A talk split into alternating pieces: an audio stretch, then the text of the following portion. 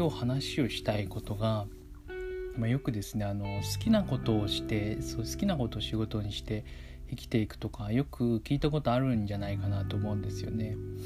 で好きなことをして生きていくなんて甘いよとかそんなことできるわけないじゃんとかっていうような印象が実際僕にはあるんですけどなんでそういう印象を僕が持ってしまっているかっていうことについて今日は考えたいというふうに思います。でここでですねあの好きなことをして仕事をするってあるんですけど好きなことをして仕事するなんて甘いよとかそんなことうまくいくはずじゃないじゃんっていう話があるんですけどじゃここで何が何でそういう風な思考に陥っちゃってるかっていう風にちょっと考えた時にですね例えばですけどその好きなことなんだけどすごくあの収入が安定していてあのもうこれ10年とか15年とかずっとこれでやってるんだよっていう人がもしいたとしますよね。でそういう話を聞いた時に好きなことをしてるっていう話ですけどあのそれに対していやいやできてないじゃんとか甘いよとかそんなことできるわけないじゃんっていうふうには思わないと思うんですね。でそれが何でかっていうともう実際に実績として安定した収入を好きなことをして稼いでるからそんな甘いよとかそういう言葉は出ないっていうことになると思うんですよね。どっちかっていうと好きなことをしてかつ収入も得てるなんて羨ましいなっていうぐらいの気持ちになると思います。でじゃあ好きなことをしていたとしてもちゃんと収入が安定していればいいじゃんっていう感じになると思うんですよね。じゃあなんでその収入が安定してないと好きなことをしちゃダメだみたいな感じがあるかっていうとやっぱまあ収入がないとまあもちろん生きていけないわけでそういう地盤があった上で好きなことがあるとさらにっていうことだと思うんですよね。で今度はその好きなことっていうところにちょっとフォーカスして話を展開していきたいなと思うんですけど、まあ、私とかのウクレレをですねピアノとか弾くのが好きで趣味でやるんですけど本当にあの全然弾けないんですけどでこれって多分ウクレレ弾くことって好きなことになると思うんですよね。でも全然うまくもないし演奏もできないし下手だしっていう風なことになると別になんかじゃんじゃんじゃんじゃん鳴らしてるだけで誰の役にも立ってない逆にうるさいみたいな風になっちゃうと思うんですよね。でこの好きなことが誰の役にも立たないっていうところが結構重要かなと思っていてさっきのその好きなことでかつ収入も安定してるっていう話があったと思うんですけどこの安定した収入っていうところを考えるとこのあのこの収入？収入ってあの、まあ、安定してるっていうのはちょっと置いといて収入ってどういうふうに得ているのかっていうとやっぱりその何かしらその人のために何かこうやったりとかそういうふうなことができている時の見返りとしてそれの、ま対価というかそのお礼っていうことであのまあ誰かの役に立つっていうことですよね。ということでそのあのバックとして収入っていうのが入ってると思うんですよね。なのでまあ何かそのアルバイトをして収あの時給を得るとかっていう話表面的な話ではなくてあの少し深いところに行くとあの収入っていうところはやっぱり誰かの役に立つっていうところから生まれてきてるものなんじゃないかなと思います。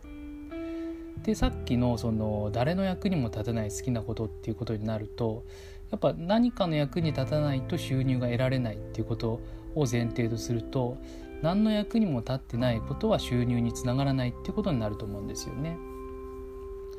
だから好きなことが独りよがりで誰の役にも立たないことであればそれは良くないよっていうことだと思うんですよ。その冒頭の好きなことで生きていくなんて甘いよっていうところに立ち返ると好きなことって誰の役にも立たない独りよがりのことなんでしょとそんなことで世の中を渡り歩いていけるほど、えー、甘くはないよっていうそういうことだと思うんですよねちゃんとこの意味をこう噛み砕いていくと。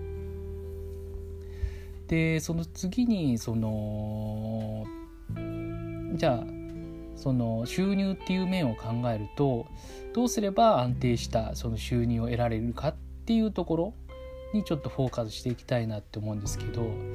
なんか安定した収入っていう聞くと私は例えば正社員だとか大企業に勤めるとかなんかそういうことを思い浮かぶんですよね。でやっぱりその数の正義じゃないですけど、まあ、1人でいるよりも2人3人10人とか20人30人あの果ては100人とかでまあ行った方がまあなんか安全な感じがするというか守られてる感じっていうのは、まあ、なんかあると思うんですよね。ちょっと話ちょっと違うかもしれないんですけどやっぱりこう自分一人でいるのと例えばじゃあ相手は2人とか3人とかはたまた10人を相手に例えばなんか喧嘩するっていうことになるとまあほぼほぼ勝てないと思うんですよね。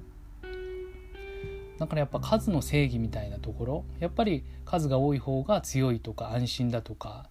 まあそれはある側面しか見てないと思うんですけどねやっぱりその人数が多くなると統制が取れなくなったりとか、えー、喧嘩が絶えなくなったりとかそういうマイナスの面もやっぱり同じぐらいあると思うんで多分まああのー、どっちもあのー、まあプラマイ考えればまあ同じぐらいにはなるのかなとは思うんですよね。まあ、ただ例えば何かこう外部影響で例えば今あのコロナ禍っていう状況ではありますけどそこでまあ収入がガクンと売り上げが落ちてしまうっていうことになるとまああの中小企業より大企業の方がまああの、えー、貯金って言いますか、まあ、利益も残してあるから、まあ、寿命が長いとかなんとなくそういうイメージはあるんですけどでもまあさっきの話に立ち返るとまあ、あのいい側面もあれば悪い側面もあるであの人数が多ければパフォーマンスが高くなるってことはあると思うんですけどその分だけ人件費がもちろん多くかかりますし、まあ、一長一短だと思うんですけどやっぱりその数の原理じゃないですけどやっぱり数が多い方がまあ安心だとかっていうところはどうしてもあるかなと思うんですよね。そういった、あの数が多いその大企業とかがあと定期的にあその収入を、あの確保できる正社員っていうのがまああの基本的にはあの安心収入を得られるっていうところにはつながってくると思うんですよね。でこの安定しているその収入っていうことを考えた時になんで安定しているかっていうともうそのプロセスが確立してるっていうところがあると思うんですよね。やっぱりこの先人の人たちが例えばあの農業っていう面で考えると、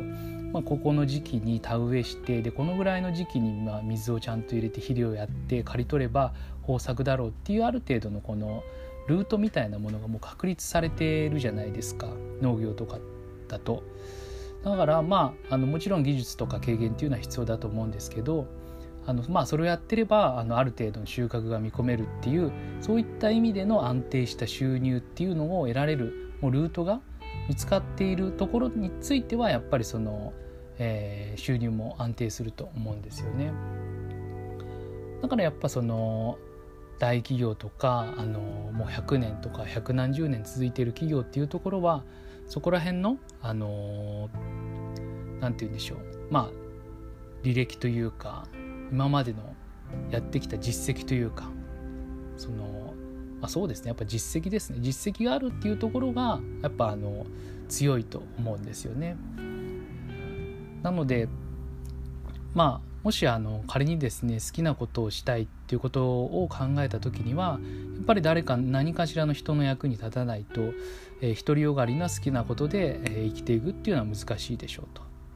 で誰かの役に立つっていうことは、まあ、安定したその収入を得られるっていうところにもゆくゆくはつながってくると思うんですけどやっぱりここはやっぱそのやっぱ実績ですよねその最初の話に戻りますけどもう10年とか15年、えー、好きなことをして収入稼いでるよっていうと もうグーの音も出ないと思うんですよね。なのでやっぱ実績そのそれはやっぱり目に見えるもの定量的なものの方がいいかなっていうふうに外部的に説明する時には思うのでまあそれの主たるものが、えー、お金っていうところになるのかなっていうふうに思います。ちょっとこれですねあの最初はあのブログにあの自分がやってるウェブサイトの方にですねあのブログ書こうと思ったんですけどなかなかちょっと言ってることがあの頭の中で整理できてなかったので一旦喋ってみようと思って今話してますだからちょっとあのよく分かんなかったなとかいうところがもしかしたらあるかもしれないんですけどそれはちょっとブログの方で整理して書いていきたいと思います。でこれですねあの別に絶対これが正しいなんて私は思っていなくて、まあ、これは私のあくまで考えであって、えー、10人いれば10通りの考え方があると思ってます。なので私はこう思うとか、えー、そういう意見とかあればですねぜひぜひあの、まあ、私のそのツイッターへの DM だったりあのえー、そもとぐっていうですねホームページあのを運営してますのでそこのメールフォームでお便りいただいてもいいですしあの意見をですねくだされば大変嬉しいかなっていうふうに思います。今日は以上になります。ありがとうございました。